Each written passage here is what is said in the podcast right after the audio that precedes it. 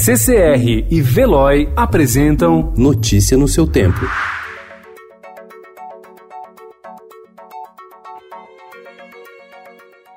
Olá, seja muito bem-vindo. Hoje é quinta-feira, dia 27 de fevereiro de 2020. Eu sou Adriana Simino, ao meu lado Gustavo Toledo. E estes são os principais destaques do jornal O Estado de São Paulo.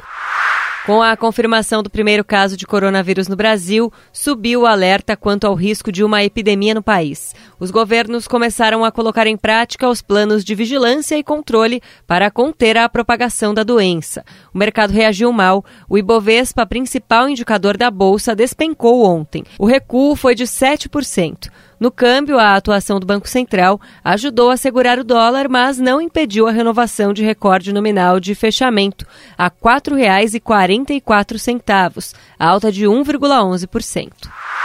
Um dia após o presidente Jair Bolsonaro compartilhar dois vídeos de convocação de protestos contra o Congresso, autoridades, políticos e juristas reagiram, citando até a possibilidade de que o presidente tenha cometido crime de responsabilidade.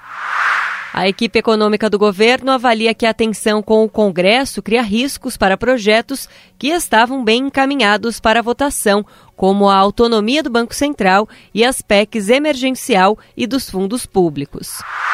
Jornalista do Estadão é alvo de ataques nas redes. Navio de empresa sul-coreana que transporta minério de ferro da Vale corre risco de naufragar no Maranhão.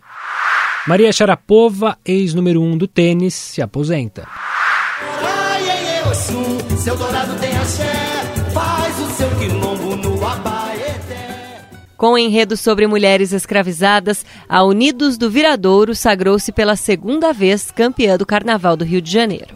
Notícia no seu tempo. Oferecimento CCR e Veloy.